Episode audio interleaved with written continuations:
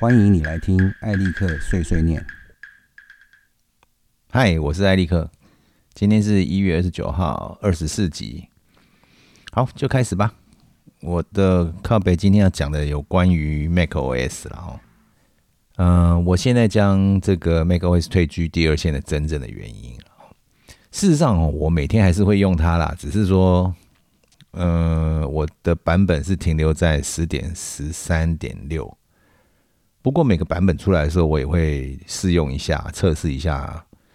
呃，我常使用的那些区块，然后比如说日常的上网啊、收信啊，那也会试一下图形软体的表现啊，还是说影像处理软体啊、剪接的啊、调色的啦、效果的啦等等的哈。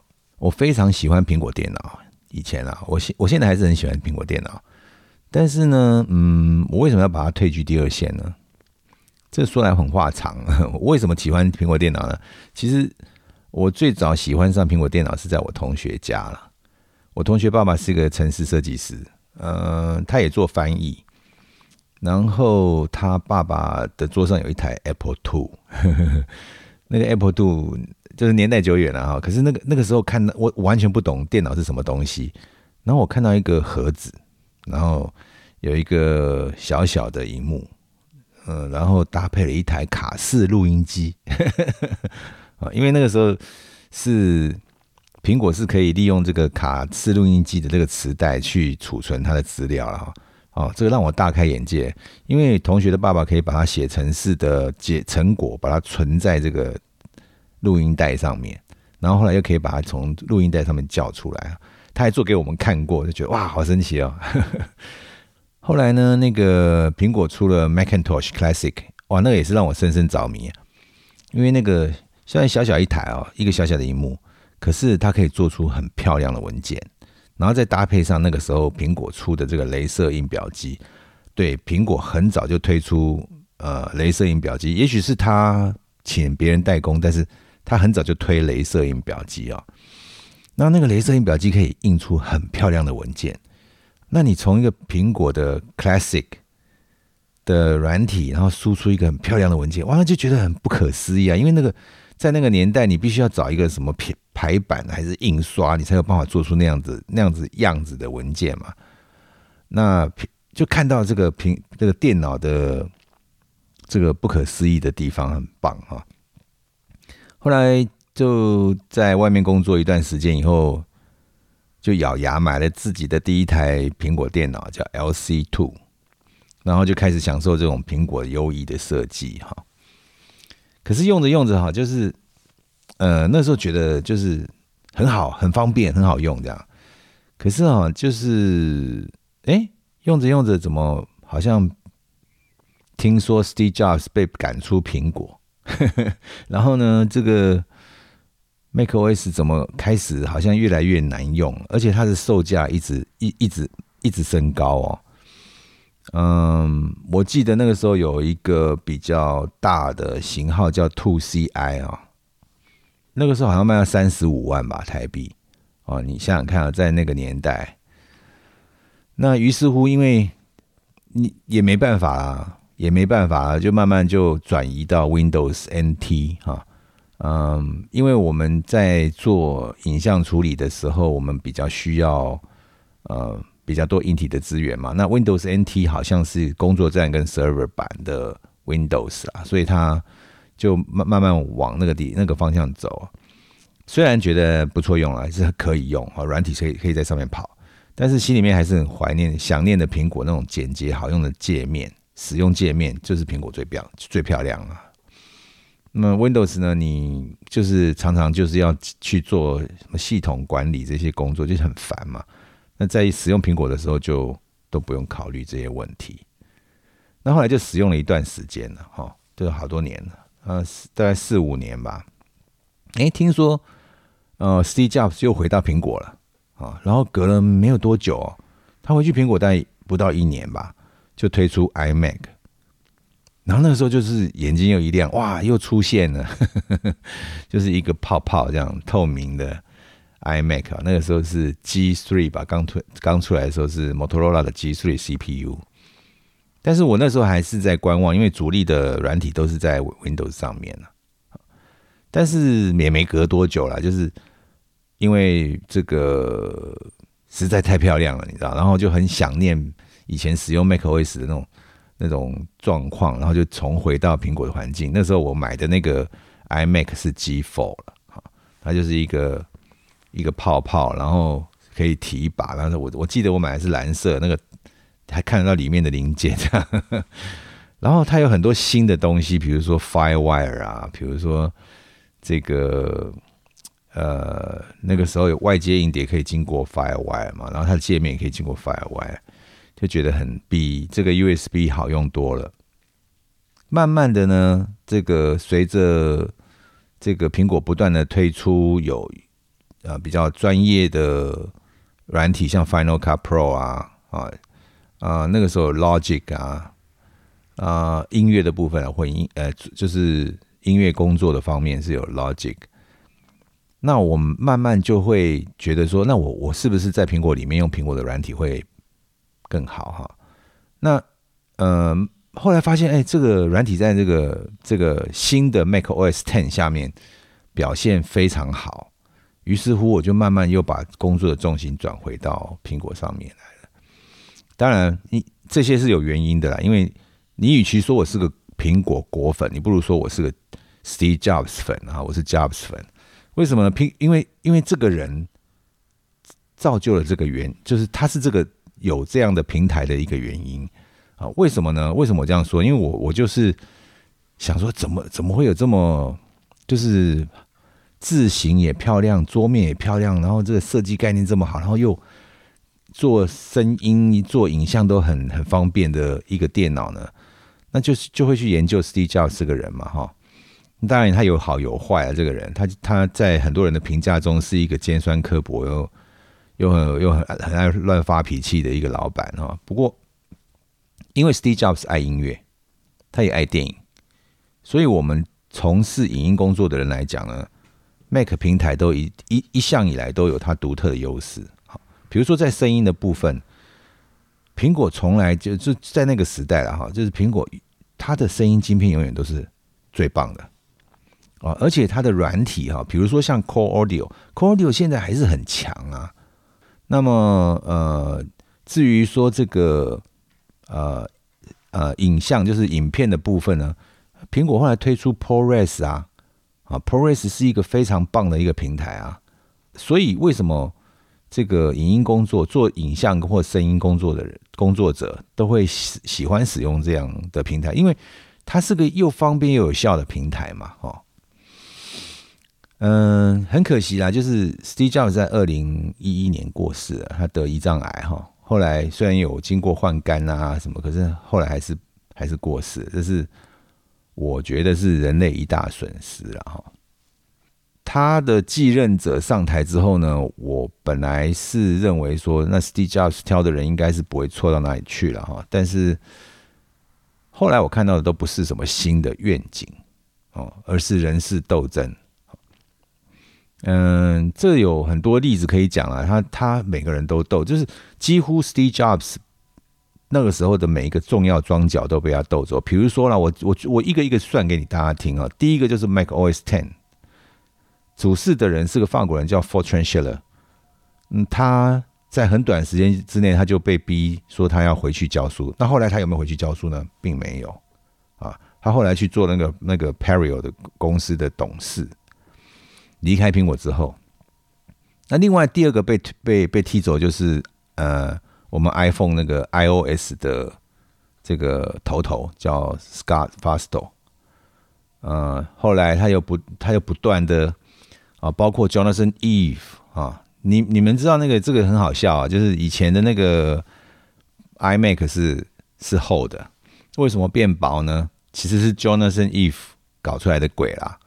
那为什么 Jonathan Eve 要把它搞搞这么薄呢？你要知道，在这个 Tim Cook 在还没有当 CEO 之前呢，他原来是做这个全球营运长啊，苹果的全球营运长，所以生产销售都他负责。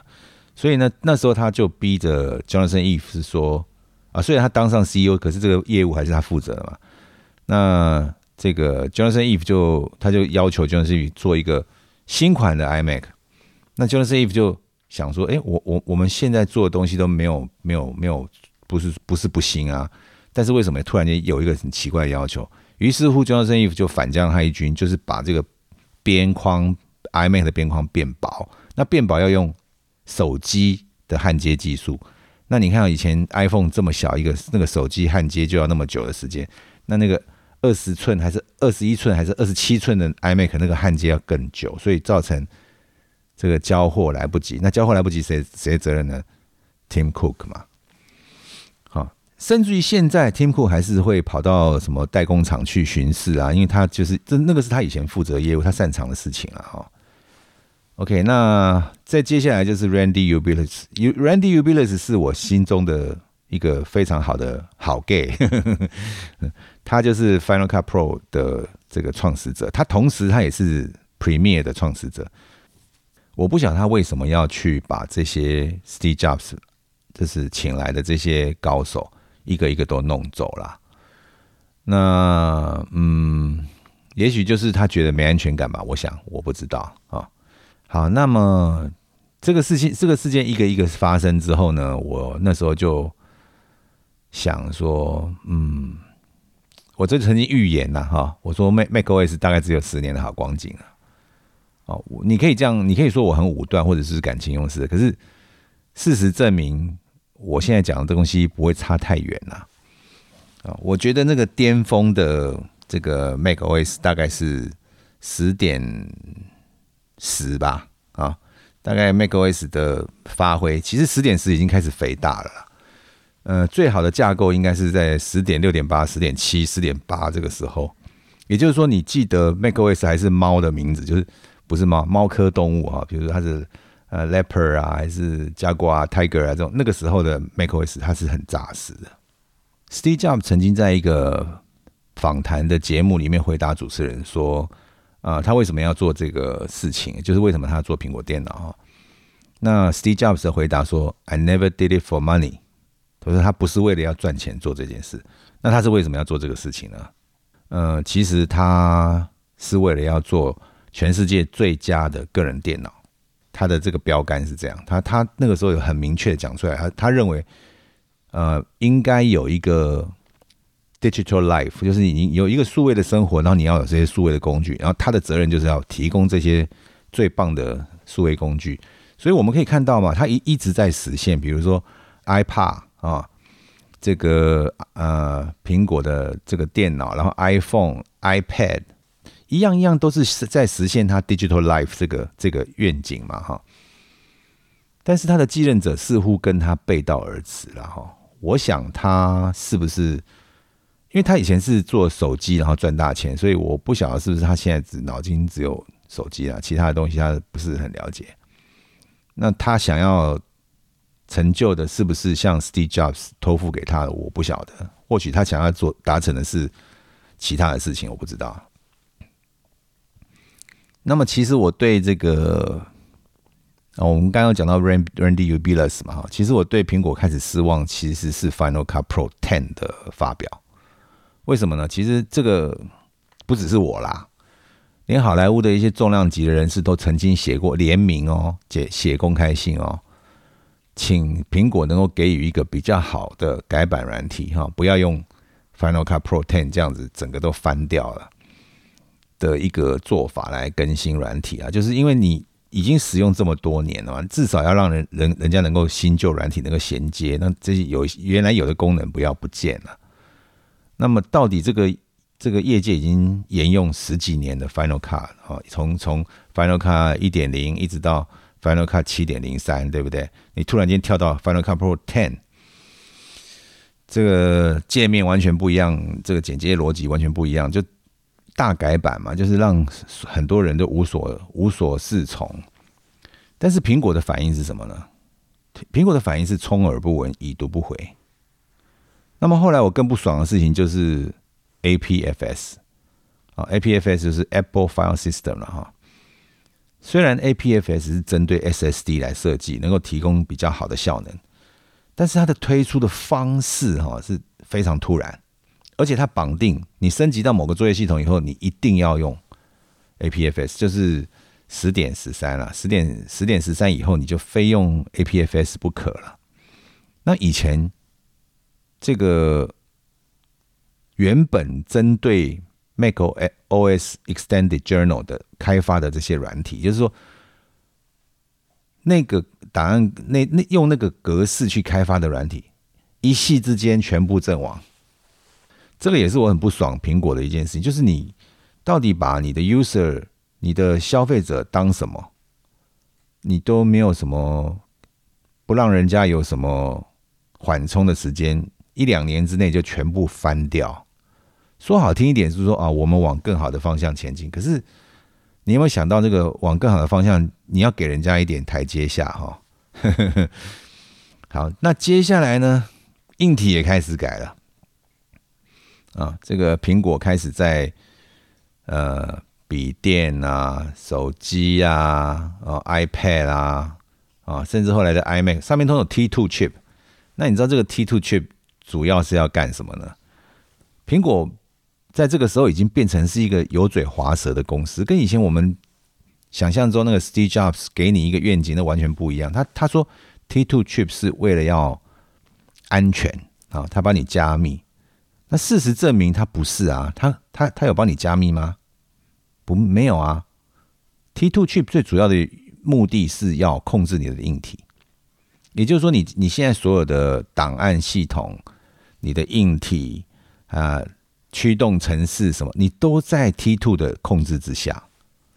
OK，那么你现在所有的硬体都被 T T two 控制之后，你只能买苹果的啊。我举个例子来讲哈，如果你是 Intel Mac Pro 的 user，你不能换你的系统 SSD，对不对？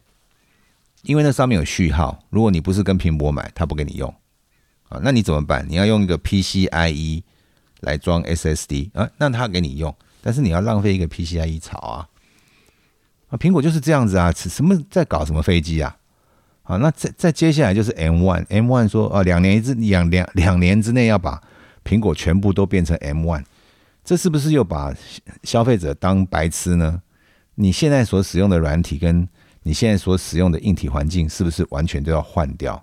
那那那你你你你只卖给有钱人，那个用你拿拿来当工具的那些人，就是不是你的目标消费群众？难道是这样子吗？那我我我在想说，嗯。我们回顾一下哈，就是 Steve Jobs 离开苹果的时候的状况啊，一九九几年，苹那 Steve Jobs 被他自己请来的自己请来的这个 John Scully 踢出去苹果了哈，说他研发经费花太多这样，政治斗争啦。然后呢，苹呃 Steve Jobs 离开苹果之后所发生的事情呢，现在似乎又慢慢重新浮现了啊，比如说系系统越长越肥大，越来越难用。啊，比如说售价越来越高，方便性越来越少，你要被迫去适应啊苹果带来的问题，而不是去享受它的方便。现在现在你买苹果会是这个是个这个这个状况啊啊！如果你买了一个 M1 的，不管 MacBook Pro 还是 Mac Mini，你试试看是不是你要去解决它带来给你的问题？那我觉得花这种时间跟钱，算不算是浪费生命呢？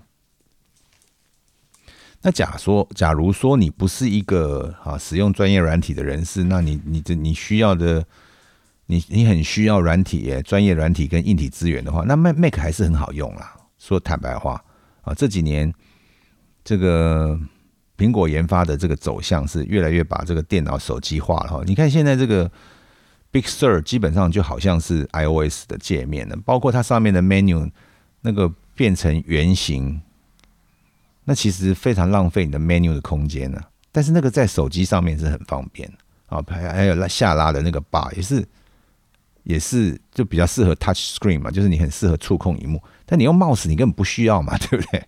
啊，你就点了以后就你用 mouse 可以很精准点到嘛，哈，所以它它手机化的一个一个这种情况是不是呃跟你平常使用手机的习惯会？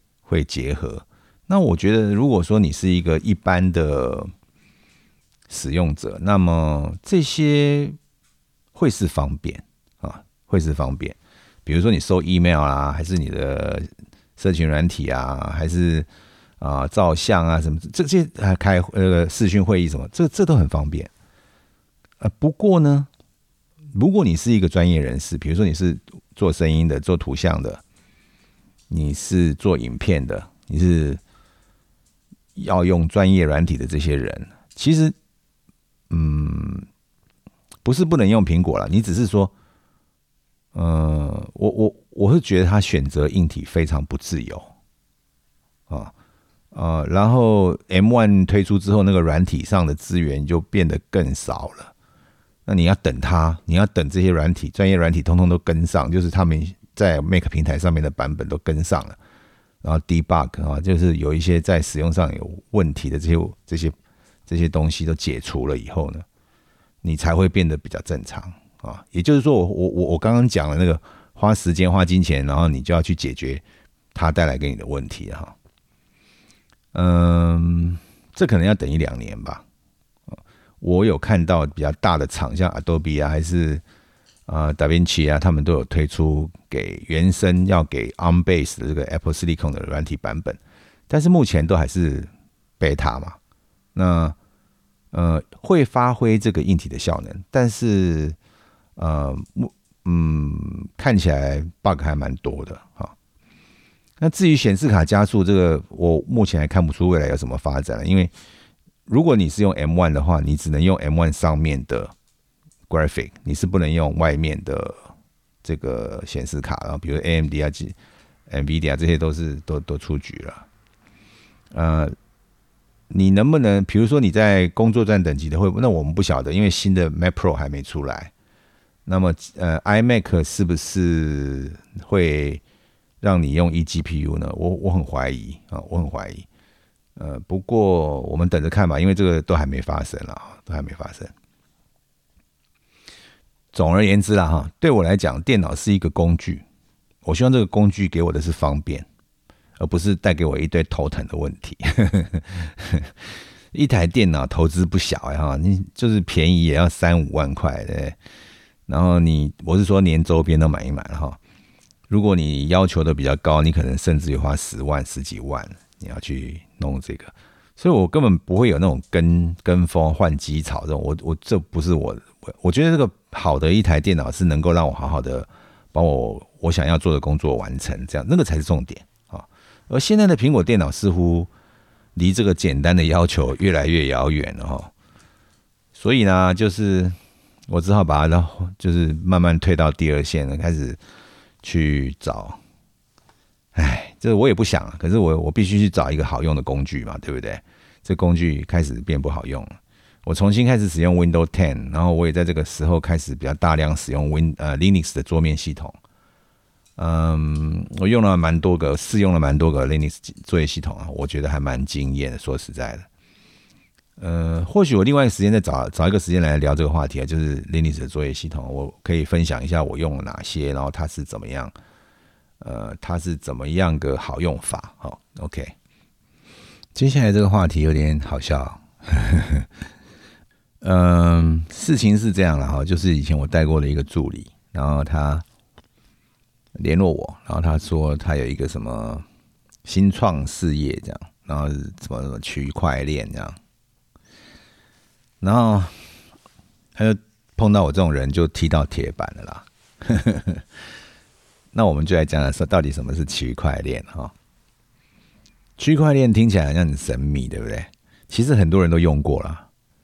你把它说穿了，它就是 peer to peer 的概念，就是单点对单点啊，分散式的概念，就是不不要中心化啊，去中心化这样的概念。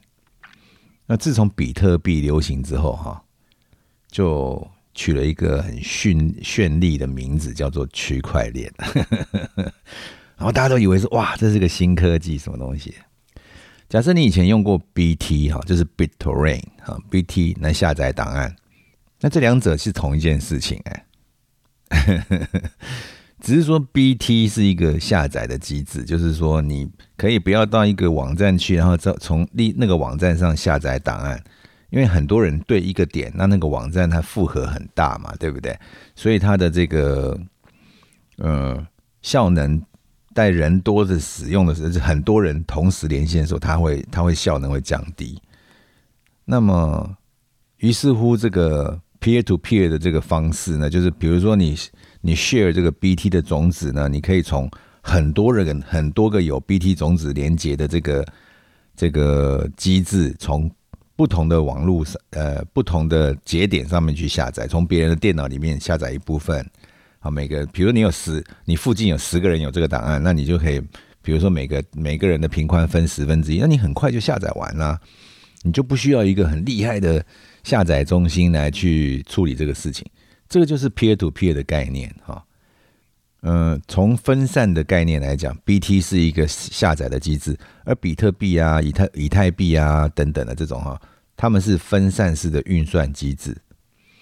嗯，没有错，就是比特币怎么值钱呢？它是在算一种加密的货币。那挖矿呢，就是。其实不是在挖矿啊，挖矿是一个误导。挖矿就是你用你的电脑去帮他运算这个加密的货币，所以你你你你替这个货币算啊，提供运算的能力，那他就会给你奖赏嘛。奖赏就是比如说几分之几的这个货币或或多少货币这样，所以它是一个运算的机制。那么去中心化为什么会流行起来呢？因为比特币哈，现在不不是说只有在早期哈，因为它大部分都是一些寄客哈，geek 哈，就是很厉害的这个网络使用者，他们在使用，那他们大概是交易都是在暗网哈，dark net 哈，就是暗网，就是我们不是在那种 triple w 下面看得到的。现在这个比特币已经是变成一个呃。变成一个比较主，就是已经进进入主流市场哈。比特币现在的价钱相当高，那产生了其他的各种像比特币看齐的数位货币，比如说以太币是另外一个哈。现在有非常多种虚拟货币啊。那么它的这个特点就是它没有像一个中央银行，就是你没你没有一个国家的中央银行可以去控制比特币还是以太币的涨跌。啊，它的兑换率多少？它兑换率多少就是完全看这个商业机制。因此呢，如果你要洗钱，那你可以把它弄到比特币，你是可以不受任何这个政府控制。但是你要拿到比特币很困难啦。好，或者是如果你是用买的比特币，你就会有进入这个信用的系统嘛，你也你也不会，你有认证的系统你也跑不掉，除非你自己算很多比特币，那就没人管得了你了哈。那分散式的这个机制，就是不要让一个中一个中心化的东西来去控制它哈。那么现在社群媒体也开始有分散式的方式了，只是它还没有普及啦。分散式的资讯服务似乎这几年正在兴起啊，而且是网络上讨论的热门话题啊。好像，嗯，这个尤其是这个社群媒体，美国社群媒体开始有这个言论审查之后，这个这个好像野火烧起来一样哈。那么就像比特币一样，每个国家现在每个国家或者大企业哈、高科技那种大鳄哈，都都都在围堵它了。但是我感觉这个似乎是一个无法阻挡的一个趋势啊。那么也许像这样子无法由一个国家或企业控制的机制，才是符合大多数人这个使用的利益了哈。我觉得啦。那么，那么假设你听到有人说啊，什么区块链的这个呃。行销的那个，我觉得大部分骗人的啦。区块链其实就是 peer to peer，它是不会有那种中心化的哈，就比比比，比如说它不会像有一个中央银行啊，或者是它有一个中央下载的档案中心啊，或者是它有一个中央的什么，他们不会有哈。所以这个区块链其实就是 BT 啊，跟这个 peer to peer 这种概念的东西，OK。嗯，跟大家分享一下。所以，如果你下次碰到有人跟你说，现在有一种新兴的科呃新兴的经济叫做区块链，什么行销什么鸟的，你可以不用理他。好，嗯，接下来我们来讲财经新闻吧。今天财经新闻还蛮精彩的哈。呃，因为 NAB 的关系，呃，我们今年的 NAB 可能也是在线上办了啦。我看不会去拉斯维加斯展览。哎，这个事情好像影响了各家厂商发表新产品的时程哦，都没有在压的哦。现在才一月底，你就可以看到好多新的摄影机啊发表啊。是，虽然他们只是发表，这并不是一定要还没有到还没有要上市啊。那其中我挑两台哈，这是蛮有趣的。那其中一台是这个 Sony 的 Alpha One，嗯，Alpha One 有五千万画素的感光元件哦，相当高哦。你想想看啊，Red 这个 Vista Vision 八 K，它才三千三百万画素啊，但是 Alpha One 用的是五千万画素的感光元件哈。然后它搭搭配的是新一代的这个 Beyond 的 XR 处理器，然后它这个荧幕是。九百四十四万画素的这个 OLED 啊，就是它后面那个荧幕了哈。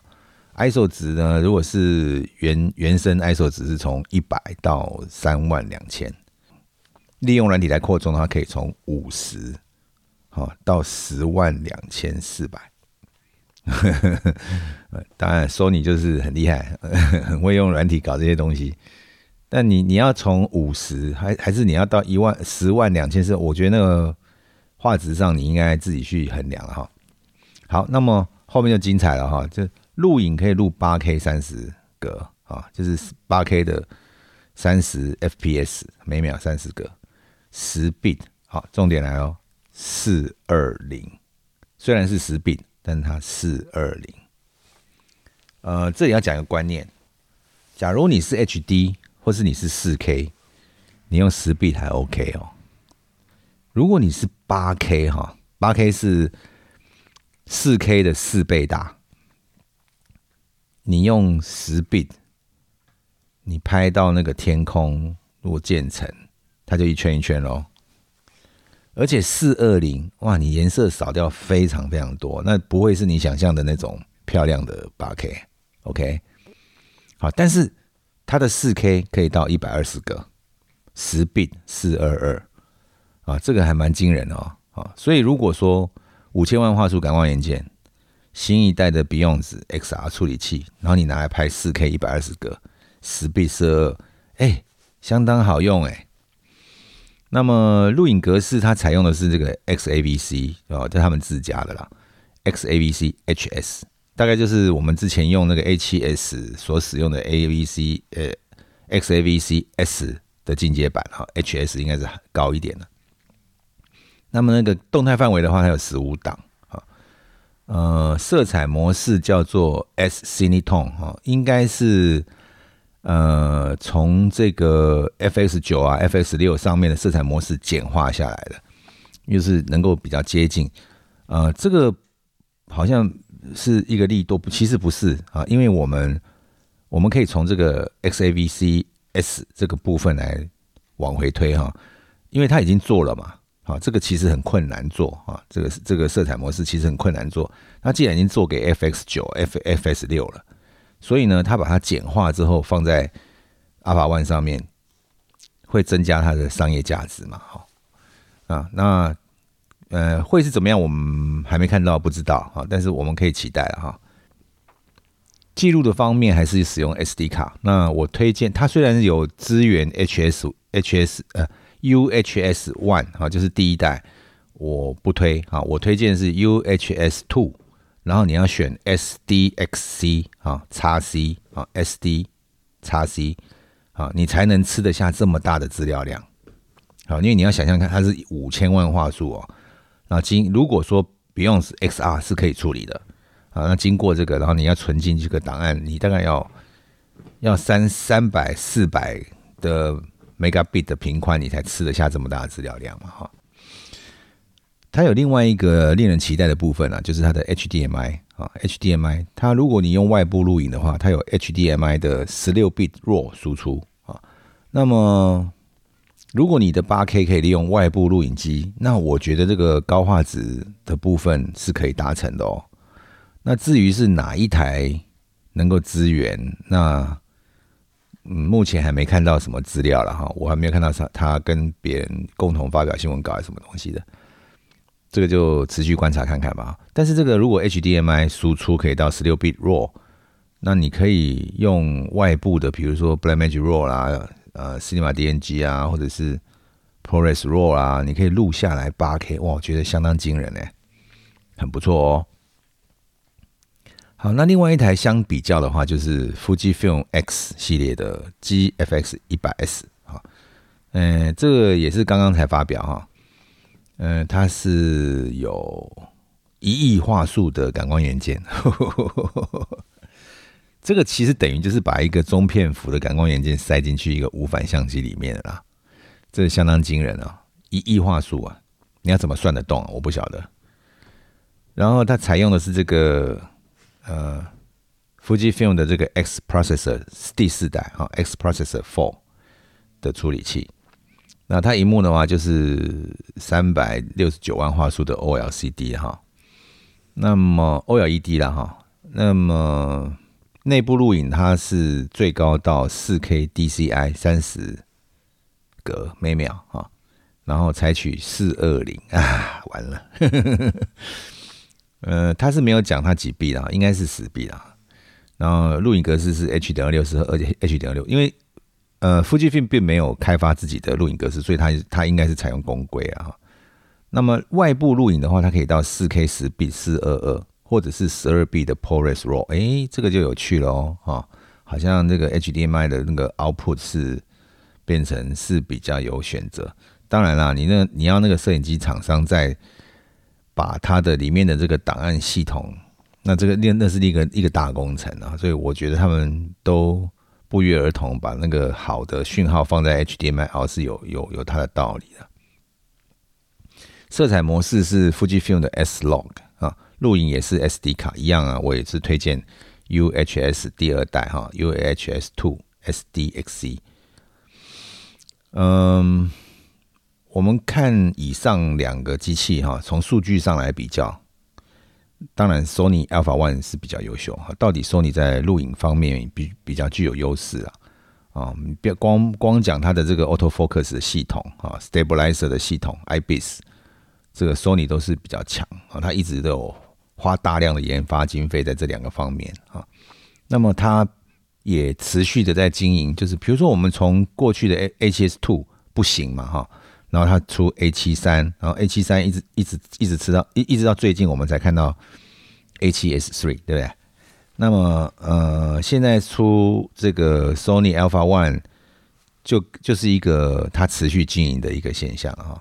那么散热的部分也是只有像只有 Sony 有提到它有它有散热的机制。呃，Fujifilm 它的数据里面有只有讲到说它录影约有一百分钟的限制。那我我想这跟这个是怎么样？我们等时机出来再说吧。现在看这些数据都不知道是什么状况，它是什么情况下测录影是一百分钟的限制呢？啊，什么样的温度？假说是夏天三十度的气温，那它是不是还可以撑一百分钟呢？我们就不知道了。哈，好，那么两者都在预设的状况啊，也就是说，现在 除非你是原厂测试者，现在没有人知道实际操作会怎样了。啊，就是我们只有看到数据而已。嗯。国外的网站有一些，通常都是他们很早就可以拿到机器的，他们现在连照片都没有，所以我想应该大家都还没拿到机器啊，都只有数据而已。讲到这边呢，就要反观这个专业摄影机的厂牌哈，嗯，我看大多数的专业摄影机都许久没有更新。我看，如果按照小机器这样更新速度下去哦，很快这些专业摄影机的优势就不在了。当然，专业摄影机不是并不是那么容易的取代。比如说 ARRI 啊，比如说 RED，他们都是有一套哦，一整套，然后镜头啦这些，他们都有一整套的这个这个生态环境哈，叫 ecosystem。那你要取代是很不容易。但是你你如果想想看哦。这个小机器的进步速度这么快啊！这个解析度提升哈，虽然不是影像的唯一的优势，可是你你有一台小相机，它的这个价格是比如说二十五万以下啊，然后这个你可以拿到八 K 啊，那么你你你你现在看看这个两者的差距，这个这个。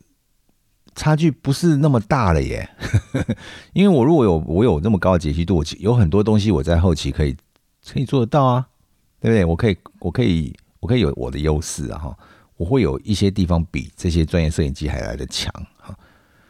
嗯，也许啦，今年四月 NAB 这个这这线上发表哈，就是线上 NAB，我们会看到专业摄影机有什么更新，或者是他们有什么应对的这这个策略，对于小小型相机的这个步步进逼，到时候我们再研究看看好了。但是我觉得这个像八 K 这个能力，能够一定会对这个目前主力是六 K 的 ARRI 跟 RED 产生一定的压力哈。尤其是像像这种中低预算的市场来讲，应该不会有人再去用 ARRI 跟 RED 吧？OK，虽然那个 RED 有出比较低价低阶的这个呃 Comodo 啊。但是它也是六 K 啊，对不对？然后它是比较便宜啊，它有一些限制啊。那这这这是不是跟这个小相机的这个差距就接近了？哦，可能不同点就是瑞有这个 R 三 D 啊，它这个弱档的这个格式很好。可是如果你可以外部录影录到弱档的话，那我也可以。我如果可以，我的要求只有要调色温跟 ISO 的话，我其实就就不一定要 Red 了嘛，对不对？尤其是尤其是我的预算很很很受限的情况下，那么我想呢，只要把这个拍摄的计划工作流程设计的好啊，假设我今天设定我要用小相机，我只要把这个拍摄的工作流程设计好，我是可以舍去掉高单价这个专业摄影机的租金啊，或者是购买，对不对？我采取小型的相机来作业，那就算要赔，我也赔少一点嘛，是不是？OK，以上就是这个。最近呃，刚刚发表这两两款相机的这个新闻哈，嗯，另外一个是有趣的新闻啊，我就顺便讲讲哈。那个 Sony Xperia Pro 啊，它推出一个手机 Xperia Pro，然后支援 HDMI 跟这个五 G，意思是说哈，你可以把手机拿来当 monitor 了嘛？我其实其实这个稍微想一想就觉得不不不不太可思议，不可能嘛？你把手机当 monitor，那你手机不要用了吗？电话来怎么办？或者是你呃通讯软体还是什么？你你你还是你有 email 啊什么？你你你要把所有的通知都关掉吗？然后你把它当荧幕，然后等到你拍完以后，你再把这个通知打开，不行不通吧？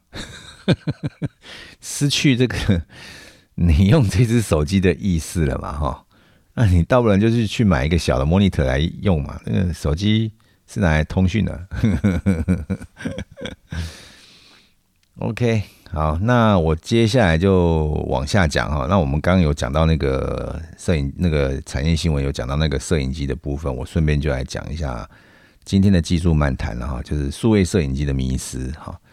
其实哈，数字摄影机并不是那么复杂啊。嗯，从这个二零零八、二零零九。这开始到现在啊，这么多年的，这接接近快要十年的这个发展，基本的结构都已经确定了啦。就是数位摄影机的基本结构就确定了啊。那基本结构是什么呢？就是呃，感光元件。对你感光元件有非常多种大大小啊，你越大的感光元件，你就可以接处理更多的光线，那你就有更多的这个呃动态范围，也就是你你有更多档次。那你有更多档次，你就可能有可能做到 H D 呃 X D R 啊，呃 H D R S 啦哈 H D R，嗯，然后这个呃感光元件的密度啊 pixel pixel，因因为我们现在你你看台积电都可以做到三纳米了嘛，对？那个感光元件它其实并没有像 C P U 需要到这么这么小啊，但它它它可以塞进更多 pixel 就够了，对不对？那么这些现在感光元件，你可以比如说，我们举例来来讲好了，像这个 Panasonic 的 H 呃 GH5S，它的感光元件就可以塞进去两千八百万画素吧，我想。但是它是 micro four third 哦，它不是 Super Thirty Five 哦。啊，像这些现现在的这个新的这个新一代的这个感光元件也是啊，Super Thirty Five 不需要到全片幅，它就可以塞进去八 K，好，比如说三三千万、四千万画素，对不对？呃，那么我们不晓得这个，呃，呃，我我记得好像 Fujifilm 的那个一亿画素好像是全片幅啦，可是以前全片幅要到一一亿画素要在中片幅才塞得进去，现在塞得进全片幅了。所以这个这这是感光元件的部分有差异性哈。好，感光元件部分，然后接下来就是感光元件出来的这个讯号跟数据，它有一个专属的影像处理器哈。比如说这个 Canon 就是 Digi 嘛哈，这个 Sony 就是 Beyond 嘛，然后这个啊富士信就是 X Processor 嘛，然后比如说这 Panasonic 的 Venus 嘛，那他他们每一家厂家都会有自己自己设计的专属的影像处理器。那感光元件出来的这些讯号在专属的处理器上面，把它变成啊，经过他们家的色彩科学啊，经过他们家的这种呃呃方式啊，哈，变成一个档案嘛，对，然后这个档案放哪里？储存机制嘛，对不对？那储存机制像我们刚刚有讲到，就是我们前面讲那两台都是 SD 卡嘛，哈。那事实上还有别的啊，比如说有人会用这个 CFS 啊，有人会用 SSD 啊，有人会用这个专属的记忆卡啊，叫各种储存装置。那这些储存装置都拼什么呢？拼速度快。你速度越快的，你可以流量越大的，你就能记录更高的画质。大家的拼画质的话，就是要速度快的储存机制嘛。OK，所以基本上结构就是，嗯，感光元件啊，专属处理器跟一个储存的机制。那接下来就是，哎，是不是话术越高越好呢？呃，这个是要呃想一想哦。为什么呢？你话术高，是不是你的处理器能够处理得动？你散热能够好？哦，我们举个例子嘛，就是那个 Canon 的 R5 哦，R5 就是散热不行啊，它根本没有散热啊，所以它呢 是就是你拍影片，它就一下就就差赛，就就就就宕机啦，对不对？可是有做散热的这些机器，它如果有它这么高的画质，它会不会当？不一定啊啊！所以要看画素高的相机是不是它的处理器能够处理啊？那么它储存的速度是不是跟上？哦，像我们刚刚讲这个呃，Sony 的这个 SD 卡，它要这个储存的这个八 K，为什么用十 B 四二零呢？啊，因为缩小档案嘛。要不然你塞不进去嘛，对不对？啊，可是四 K 它就可以到一百二十格啊，塞得进去嘛。啊，U UHS Two SD SC 嘛，对不对？那个 SD 啊，可以可以储存的进去。那么呃，但是它的 HDMI，你如果外部录影的话，它就它没这个限制啊。只是你你外部录影的机机器如果储存速度够快，它就让你你看这个 Sony 就是给你 HDMI 是十六 B 的 RAW，对不对？啊，资料量资料量很大。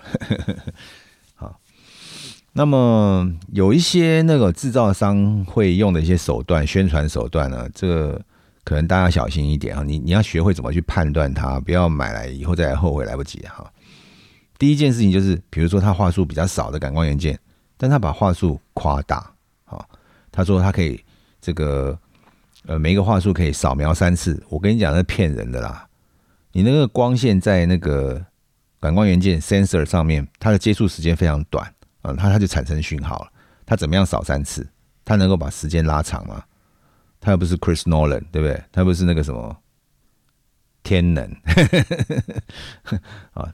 那么他们怎么处理？说什么三次？因为它可以把这个话术夸大啊。比如说它的话术比较少，但它可以把它放大。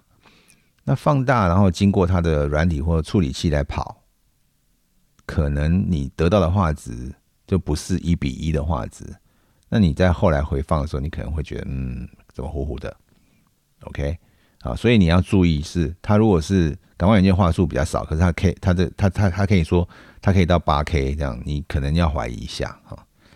那么一般来说，我们看到成功的案例是两千八百万 K 两两千八百万画素以上的 CMOS，把它录成八 K。画质还可以接受，当然越高越好哈。你看现在这个 Alpha One 五千万画素哦，好好像蛮可行的哦哈。因为 Red 的 Vista Vision 才这个三千三百万画素而已。好，那我们讲到刚刚那个第二个元素，就是你高画素的这个感光元件，就是比如说你有你有五千万画素，你有一亿画素，那你处理器够不够快啊？你处理器不够快，你没有办法处理，那怎么办？他要把资料丢掉，他才处理得完，对不对？啊，我们举例嘛，索尼的 A7S Two 就是这样嘛。啊，它因为它它它它全片幅哎，CMOS 全片幅哎，然后它处理器不够快嘛，然后它的这个这个后面的答案系统也不也不行嘛，所以只有只有频宽是很小嘛，所以他说啊，没有啊，我这是相机不是摄影机干的，可是你宣传一堆像这个摄影的功能，那是怎样啊？这所以这种是行销手法，因为可是你你因为看到这些东西，你买了以后你就来不及了嘛，因为你你使用以后你受苦的是你啊，对不对？好，另外一件事情呢，第第第三个手法就是说，嗯，这个说它的 sensor，比如说，哦，我我们讲好了，以前说三 CCD，可是你把那个镜头哈盲打开，你看不到三颗 CCD 啊，那是怎么回事？啊，三 CCD 或者是三 CMOS，啊，这种其实都是在软体上做，啊，软体上做的东西不要相信。这都会有问题的啊！你就你你要买这样的硬体，就是要硬体的实力，你再买。你不要你不要去买一个硬体里面，然后他说用软体帮你算，这样不行的啦！哈啊，因为你如果我为什么要讲这个商呃制造商的手段？这个这算是一个技术漫谈，因为你要能够破解这些宣传。因为购买之后，你付钱，你拿了机器之后，你回去使用，你后悔就来不及了啊。所以你最佳的策略就是你等啊，了解这些，了了解我刚刚讲这些东西之后，等时机上市，等它的真正卖到市场上面来以后，你拿来试用一下。啊，比如说你去，通常这种出相机出租啊什么，他们通通都会第一第一批就先买，你去租来嘛，租来以后你去试试看，宣传的东西是不是跟你看到的一样？你在使用上是不是一样可靠？它是不是可以？长时间录影，它会不会发热？好，你确认之后，你再来购买这台 Body，那我相信你就不会吃亏上当了啦。啊，那我觉得就是唯一的这个测试的方式就是这样，因为我我发现这种不是说，呃，我觉得商人他们一定是拼了命要把东西卖掉，这我觉得，嗯，也没什么对错问题啊。但是我们是，我们是消费者，我们是购买了这一方的时候，就是要小心一点，就是。像这些东西，尤其是单价比较高的这些设备呢，尤其是要呃 double check、triple 最好是 triple check，你 check 两次、check 三次都都是不为过嘛，哈啊！但是你要知道是怎么样去 check，你要知道这些他们的话术是什么东西，你要知道基基基本结构是什么，然后你使用上你才能够去分辨说，哎，我要的东西它到底有没有给我这样子。好，呃。今天讲有比较快，我有比较能够早点结束，好吧？那今天就讲到这边，好，谢谢大家收听，拜拜。